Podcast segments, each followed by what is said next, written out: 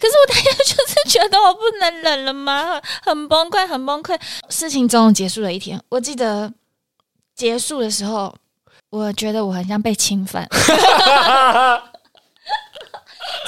灵魂都不见，我能懂，就是你整个人空掉，对不对？空掉，空掉。护士一直说你还好吗？还好吗？我没有力气回答他，因为他我说他妈的怎样能好？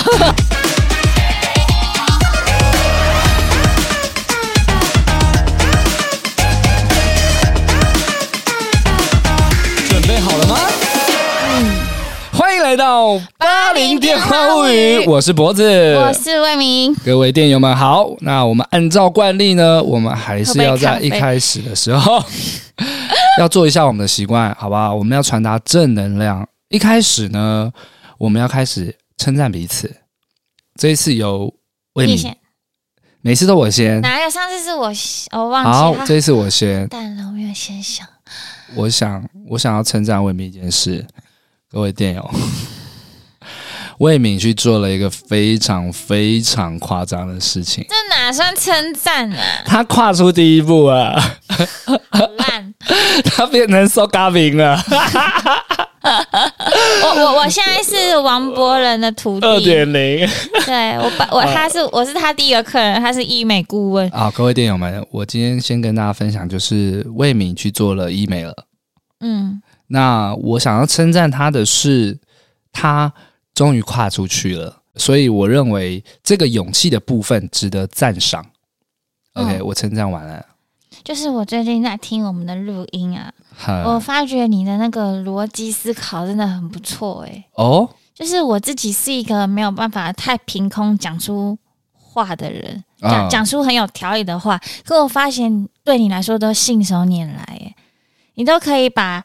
一个故事就是很逻辑清晰的讲出来，可是我就觉得很奇怪，因为你书也没有读得很好，可是你这方面表现却特别优秀。我必须说，我花了很多时间在你没有看到我的时候。对，就是一比较起来，就发觉你说故事的逻辑能力真的比起来蛮厉害的。应该说是比起你。我觉得也比一般人厉害很多。好啦好啦，嗯，谢谢。就是你感觉，而且是你好像是天生的感觉，就是信手拈来的感觉。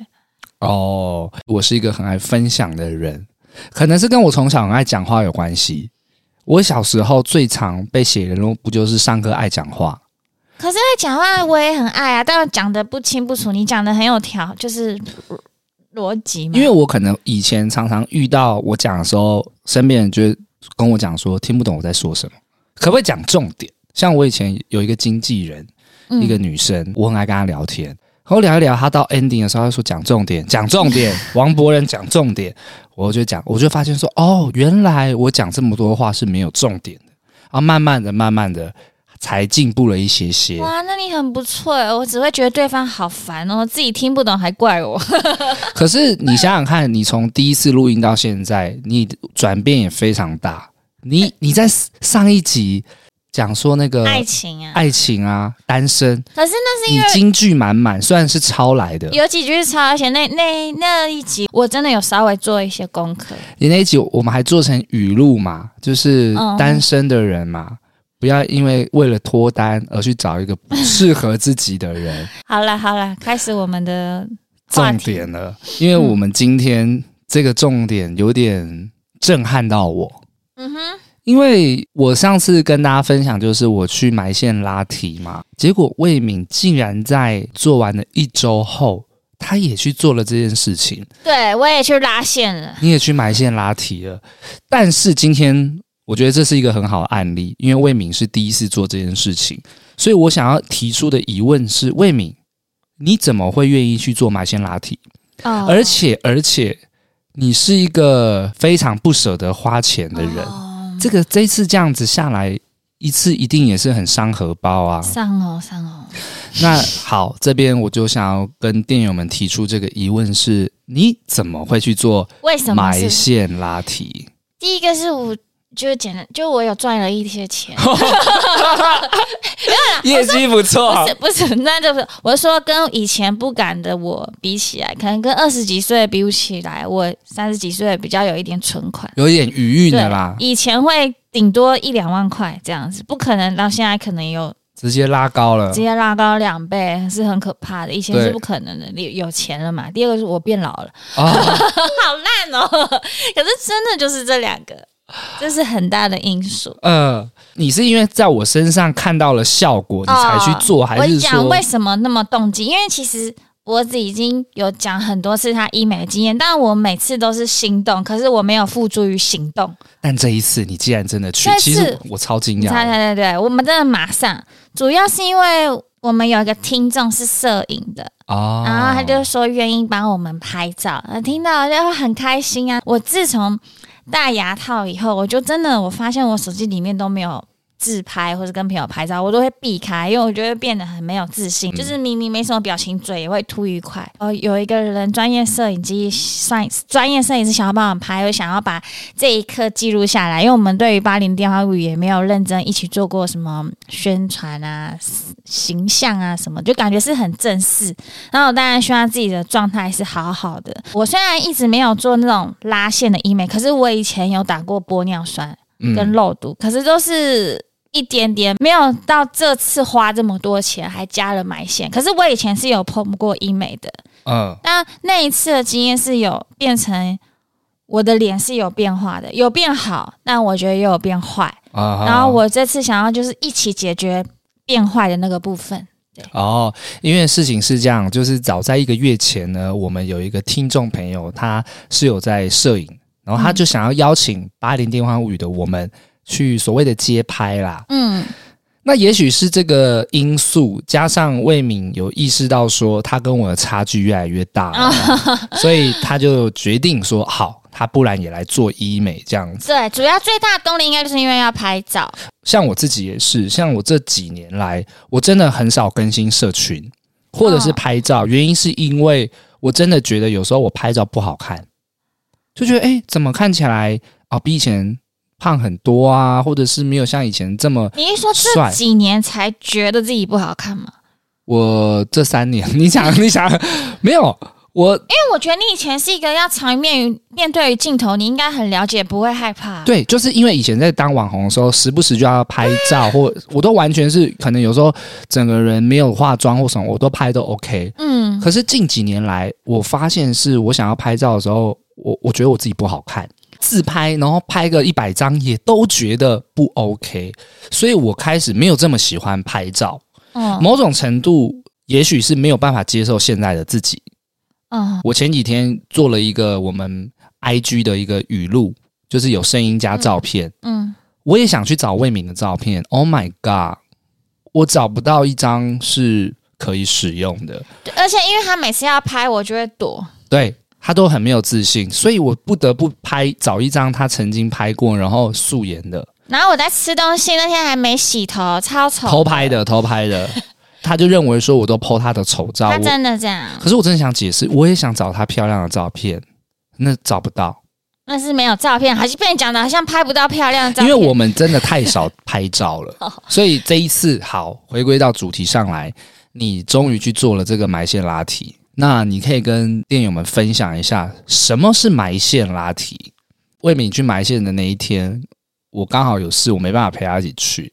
结果他做完之后，他打电话给我，他那个声音哦，好像是那种刚被人家打完的那种声音，就是整个声音都是充满了恐惧哦。对，我觉得很贱，我就说魏敏，你现在自拍一张给我看，自拍一张给我看。他说不要，我现在脸很肿或什么的。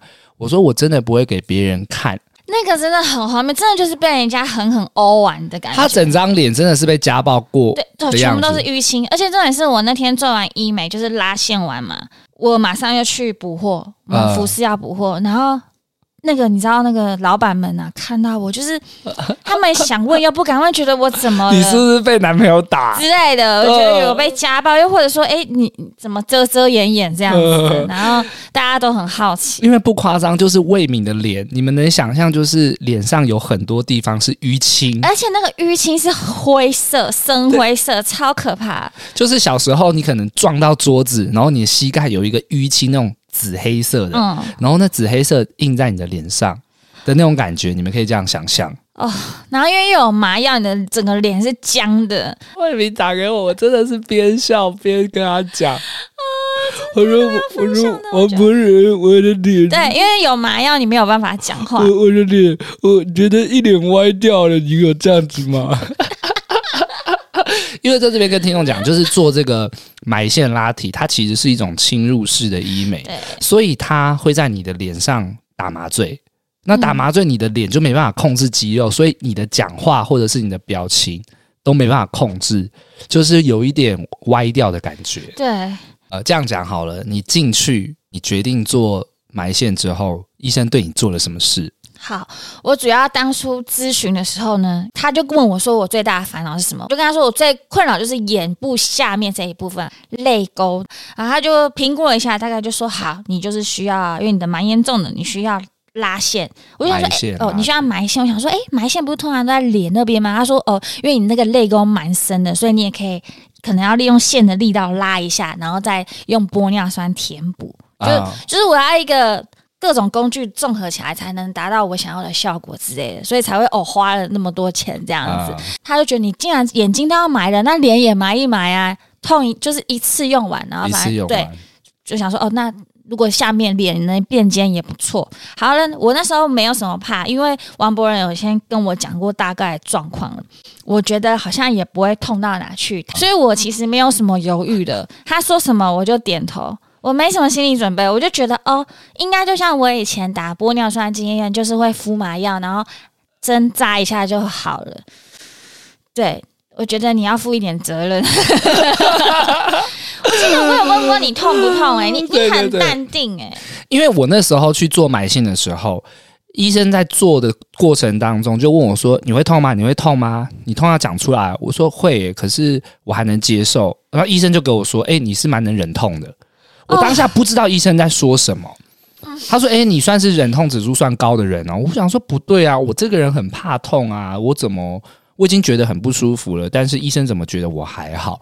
结果魏敏做了之后，我才知道医生的意思，很可怕。好好，我现在就是要认真分享我当下要做他埋线，就在 埋线。我现在回想起来，我还会觉得有点可怕，是我人生活在三十二岁，我觉得我经历最。最痛的一次算是手术吗？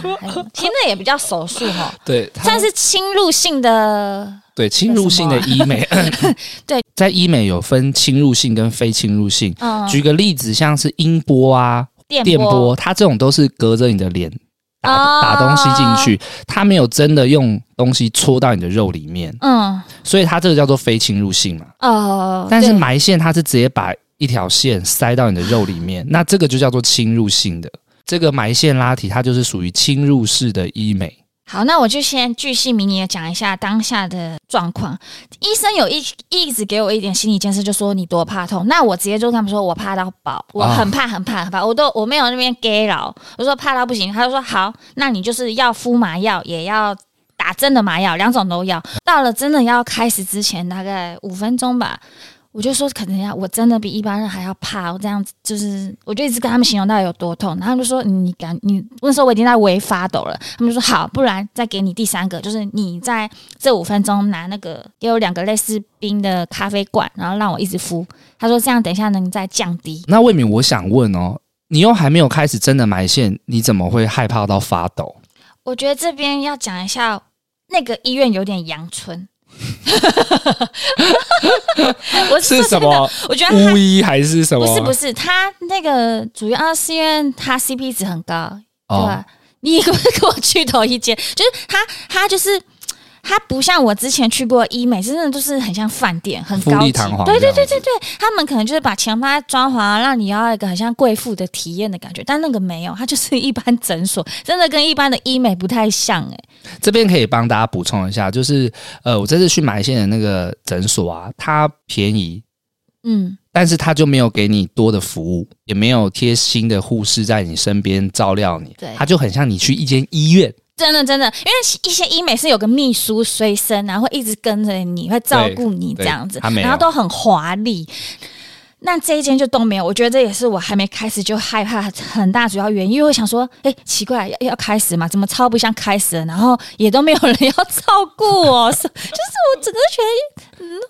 会不会失败啊？然后 要开始吗？哪时候开始啊？开始会跟我说吗？会会痛吗？就很没安全感，都没有人管你。对，我觉得很大害怕是没有安全感啊。对，但我即将要做一个我觉得蛮大的事情，可是我没有方向，这样子。嗯哦，我现在想起来我会发抖。你好像在讲鬼故事啊！我跟你们说，好，我慢慢讲。我真的觉得很奇怪，这次的体验就开始了，我我很害怕。打麻药也是蛮痛的，那个针是不是特别粗啊？埋线第一痛，再来就是麻药。嗯，麻药打完了，干我也真的痛到爆。他就看到我的反应非常大，他就说：“你你这样等下要埋线怎么办？”我就说：“怎么了？埋线更痛吗？”他就说：“对啊，医生也蛮直白的。”对，然后我就开始，我人生中可能只第二次这样吧。第一次是在一个零下的高山上露营，会发抖，发抖到那个医院医生都过来说：“妹妹，你还好吧？”所以你是全身发抖哦？对，真的就像你平常去给人家做脸，挤痘痘那种。美容床，这就是 美容床，也不到什么手术房，就是美容床。呃，整个美容床都在摇动的。我的，我的，然后我的声音也是颤抖，就我我我我我要要开始了吗？这样。我靠，我靠，那你真的是很抖哎，很抖。那个护士也是傻眼，然后医生也说你你懂得太厉害了吧？我就说我很害怕。就说你你这样子不行啊！我们要怎么开始？我不知道什么，我真的好害怕。我也不知道是我胆小。那个他越我越告诉我自己不要抖，就抖得越厉害。OK OK，就是肯就是真的是床都在抖，有多夸张？然后有一个护士就很可爱，他就想要安慰我，就说他就看到哎、欸，你有戴牙套啊？我跟你讲，再怎么样都没有牙套痛。我就说牙套一点都不痛哦，所以不痛。我心里想说哦，那就跟牙套差不多。就这时候呢，医生就跳出来说：“等一下，护士小姐。”他就问那个护士说：“你有戴过牙套吗？”然后那护士就说：“我没戴过啊。”傻笑，没戴过，他只是想要安慰我。医生说：“你没戴过，还说牙套比较痛。”医生这时候就说了一句话：“这个就是医医美微整里面最痛的。”他就说：“我必须要这样跟你讲，哦、但就是忍一下就过了。”对对对。然后他说：“你就是深呼吸，好好调节，因为你这样，你你想要做的不好看吗？那你就不要抖。感觉最好是会让人家不抖啦。啊，我那我觉得就是一方面我也在克制自己，因为我不想要失败嘛。我觉得尽量克制下来，可是那个害怕度就还是很大。可是因为你如果抖太太厉害，抖太厉害失败，那就更惨啦。所以我就尽量冷静下来，然后深呼吸。我觉得深呼吸还蛮蛮好用的。对，对深呼吸。”好了，那就开始了，总总是要面对就开始要埋线了。好像那些玻尿酸还有麻药都打完了，才是埋线。那我想问，还是埋线在玻尿酸？你总共埋几条？在六条，一连三条，一连三条，一连三条。对，好，可以跟听众分享一下，就是埋线呢是在你的脸分一半，然后去埋你的线，左右脸，左右脸，然后从你的太阳穴把线塞进去。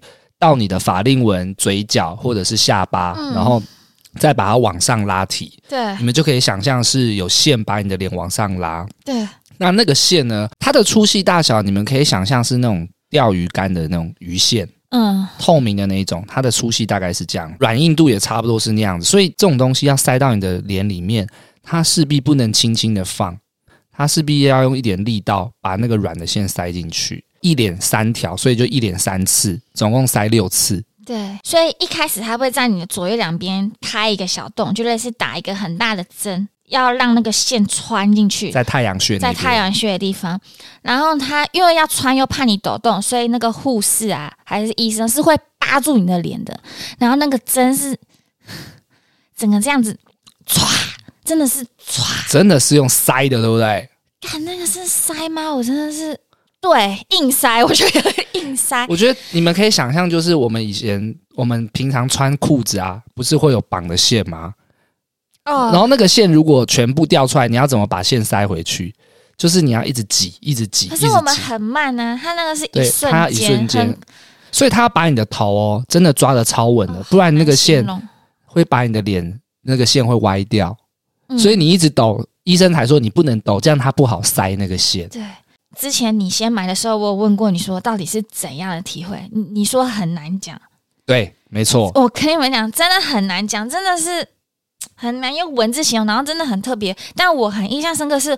我塞完第一针，我快吓死了。然后他跟我说有六个，然后我就跟他说停停停停，我要休息，很痛，真的很痛。对，什么麻药什么都无济于事，他就。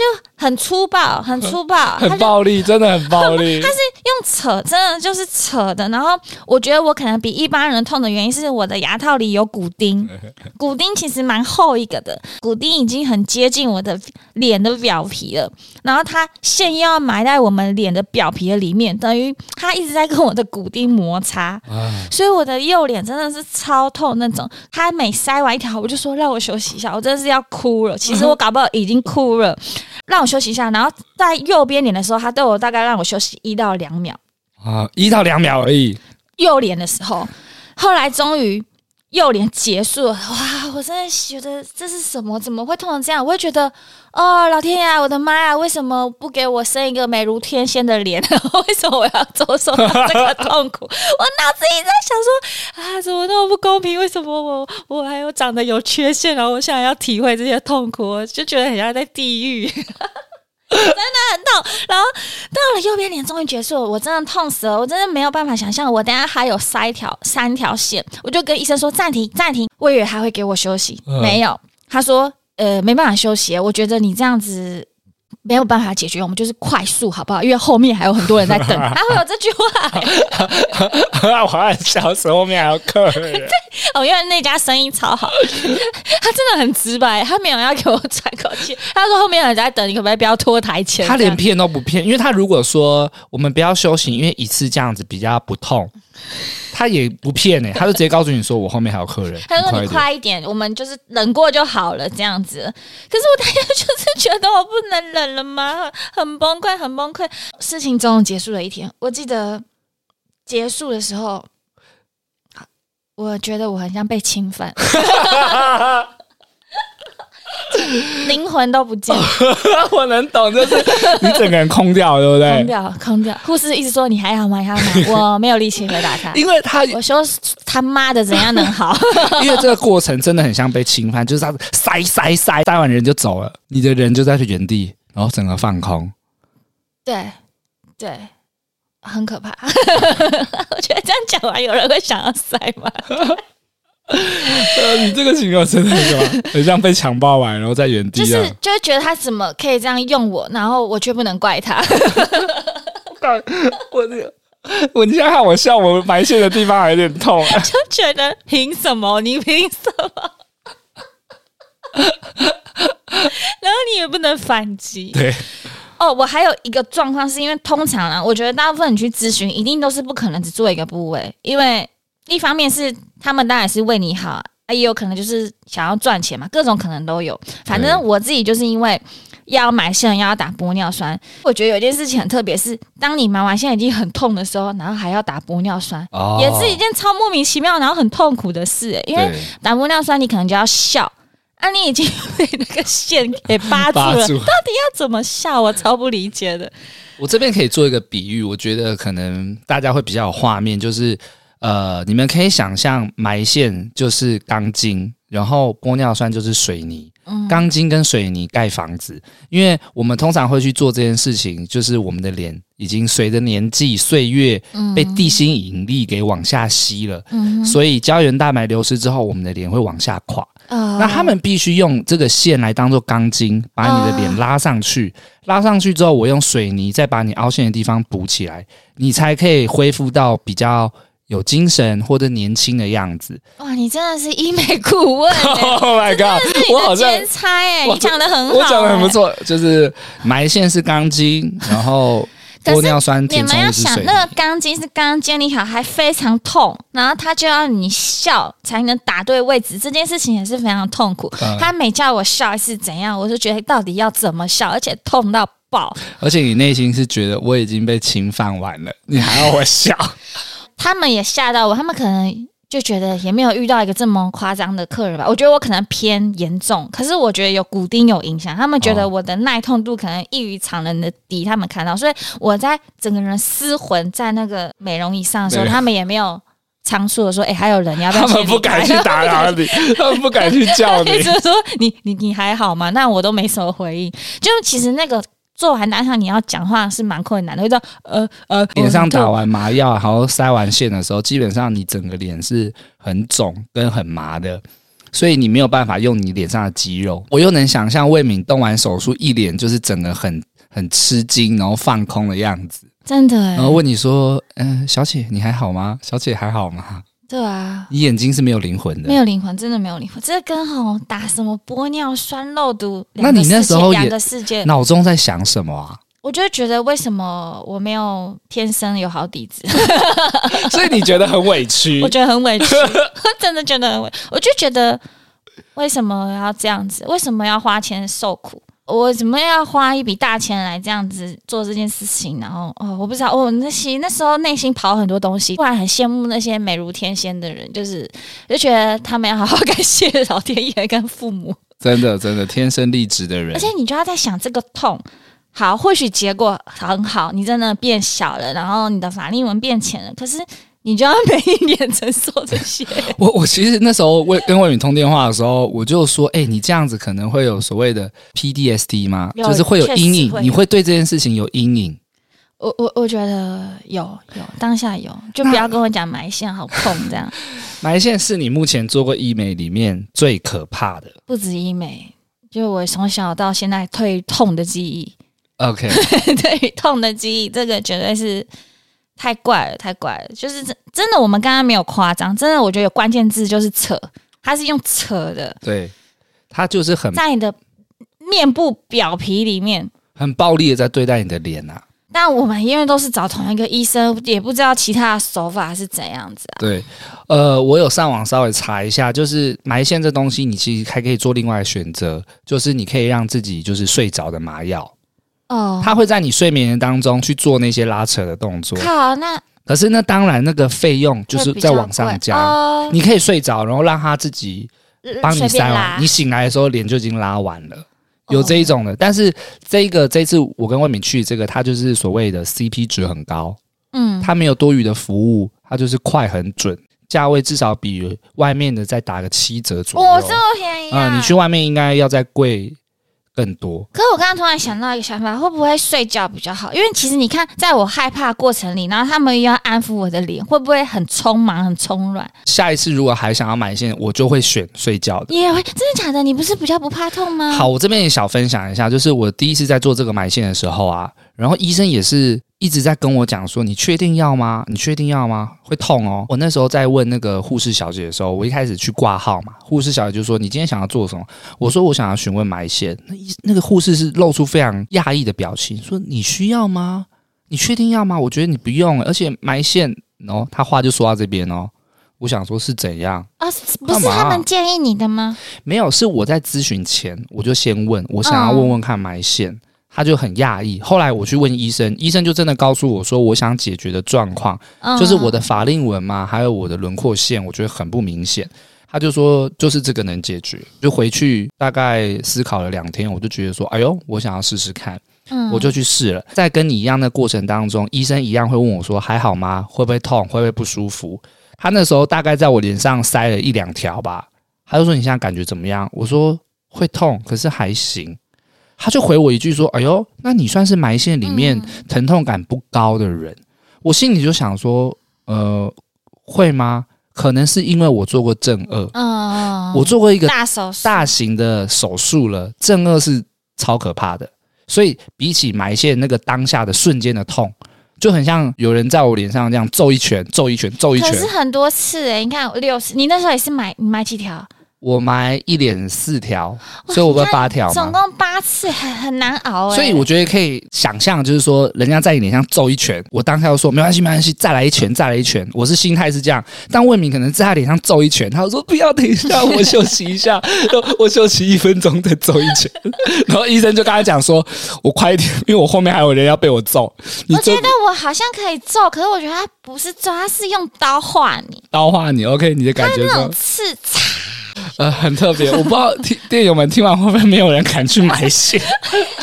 没有，我觉得你们就是去找那个睡着。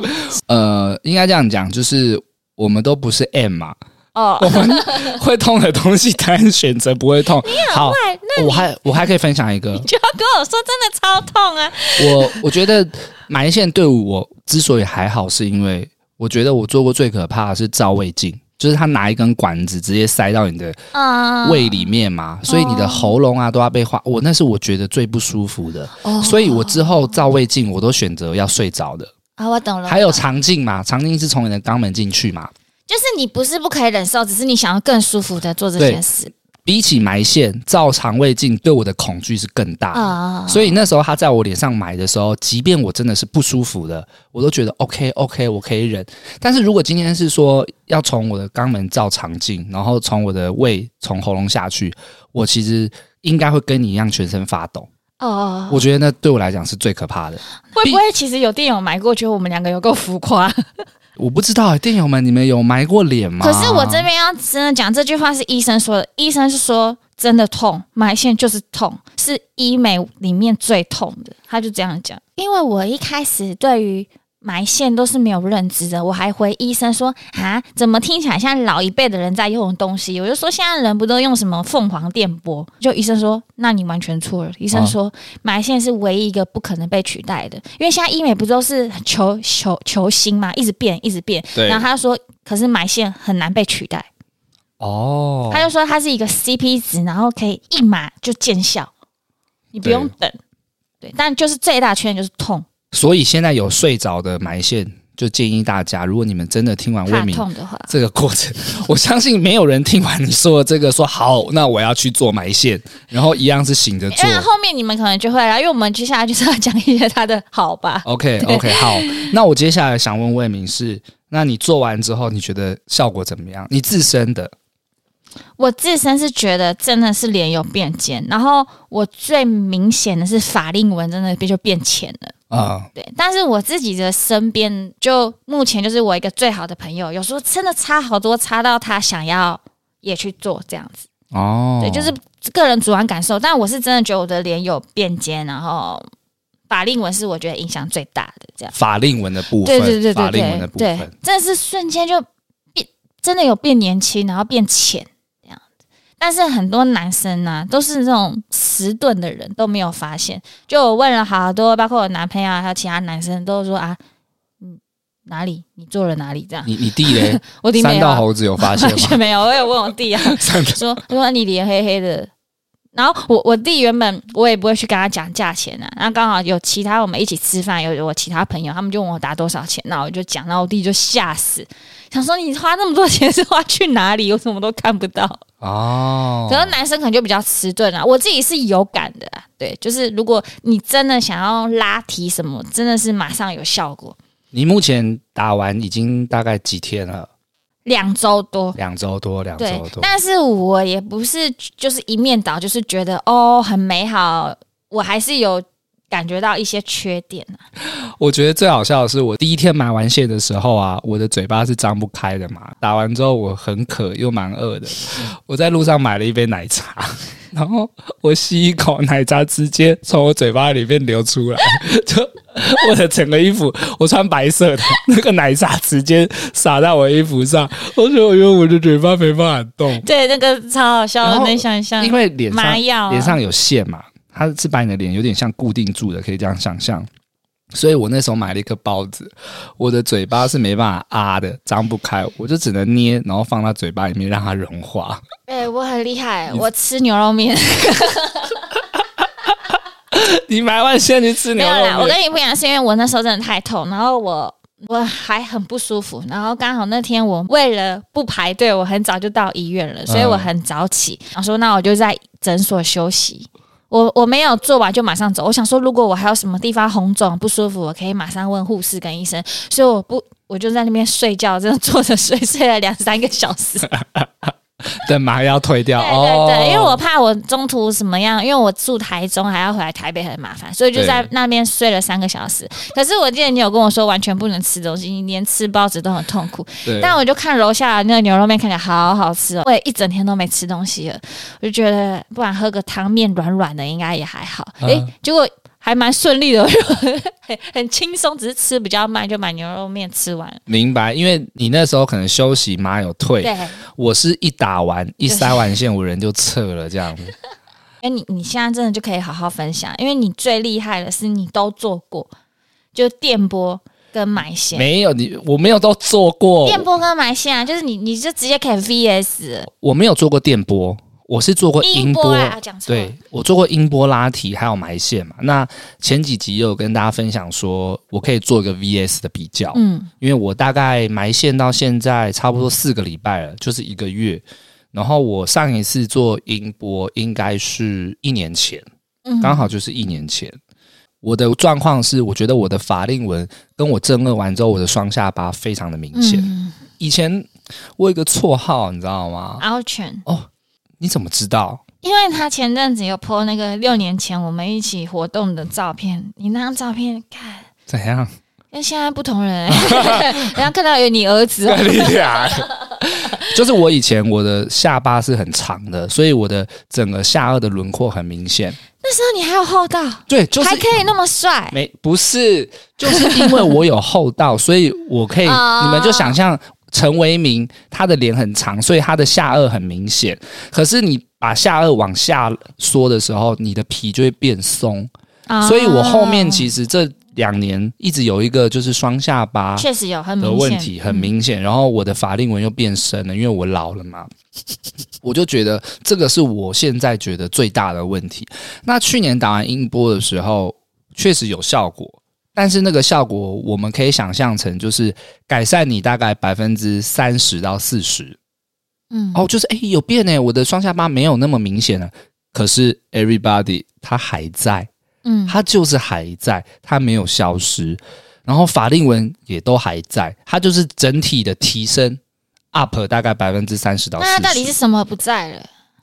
你不在，当我最需要爱，就是它改变，就是让你的整个脸倦容感没有那么明显了，变紧了，变紧一点点这样子哦，人比较好像紧致、紧致有精神。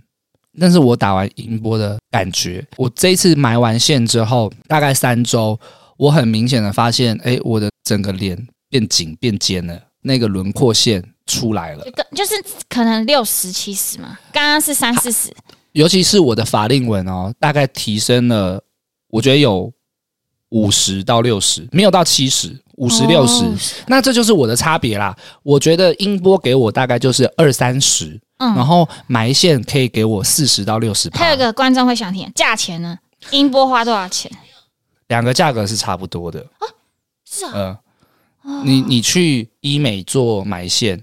还有你去医美去做音波，价格差不多哦，好像是跟电波比就会差非常多。电波很贵，你们可以想象电波就是再高级一些的，但是音波跟埋线价格差不多。只是我这一次去的这一间，它就是所谓的 CP 值高，但是它没有服务，嗯、也没有给你安全感，所以它比我去去年做的音波还要再便宜了大概一万多块。哎，那你会想要补齐你还没做过的电波吗？嗯、呃，等我赚到钱，我不排斥凤凰电波，但等我赚到钱。我觉得各位电友们，你们如果真的觉得我的脸真的垮到爆，我现在好丑，就是不要音波，直接去埋埋线，给它埋下去了啦，埋了啦。你知道埋线我，我他有那个代言人是曾婉婷。啊、一个艺人，他脸尖到爆，欸，他就是代言那个某个埋线的品牌哦，脸尖到不行。我觉得光医生讲那句话就说服力超高的，啊，无法被取代，嗯，而且立即性。对，如果你今天要问我说，哎，脖子，那你建议我去埋线还是音波？你今天过三十岁，你像埋一下，埋一下，或者是像魏明那种，伦敦铁桥垮下来，垮下来，垮下来，伦敦铁桥垮下来，埋线，埋线，就是这样子。哦，真的是垮下来，垮下来了，法令纹，对对对，垮下来，真的就是埋线吧，埋线吧。利用钢筋把你的那个桥给拉上去。哎、欸，我问你哦，你会不会觉得很烦？就是好像看到效果，可是你知道这个线是会被代谢掉的，你会不会觉得好像走上一条不归路？嗯，其实我每次都会很烦恼这个问题。我可以分享一个我也在前一阵子遇到的一个经验。嗯。就是有一次我们那个脚垮下来，垮下来！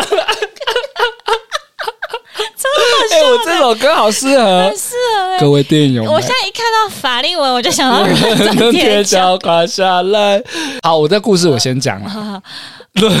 铁桥，埋线埋起来 啊！反正就是前一阵子，我跟一个朋友去吃饭，然后那个朋友大概大我个四岁左右，一个哥哥。哇，那要四十岁了。要四十岁。每次我看到他的时候，我都觉得让我很不可思议，就是他为什么快四十岁，他长得还是这么帅，而且他整个人的皮跟轮廓都很紧实跟尖。那因为我跟他不会到熟成什么都聊，所以我当下只会问他说：“哇，你保养得太好了吧？你看起来都不会老这样子。”他都笑笑说：“没有啦，没有啦。”然后结果前几天我们去吃饭的时候，我那时候脸很肿，我就说：“哎，不好意思，我今天脸不舒服，我刚埋完线。”他说：“脖子你去埋啦？”我说：“对啊，对啊，对啊。”他说：“我跟你讲，我埋了四次了。”哇靠！那你们可以想象，埋线是一年平均拉一次。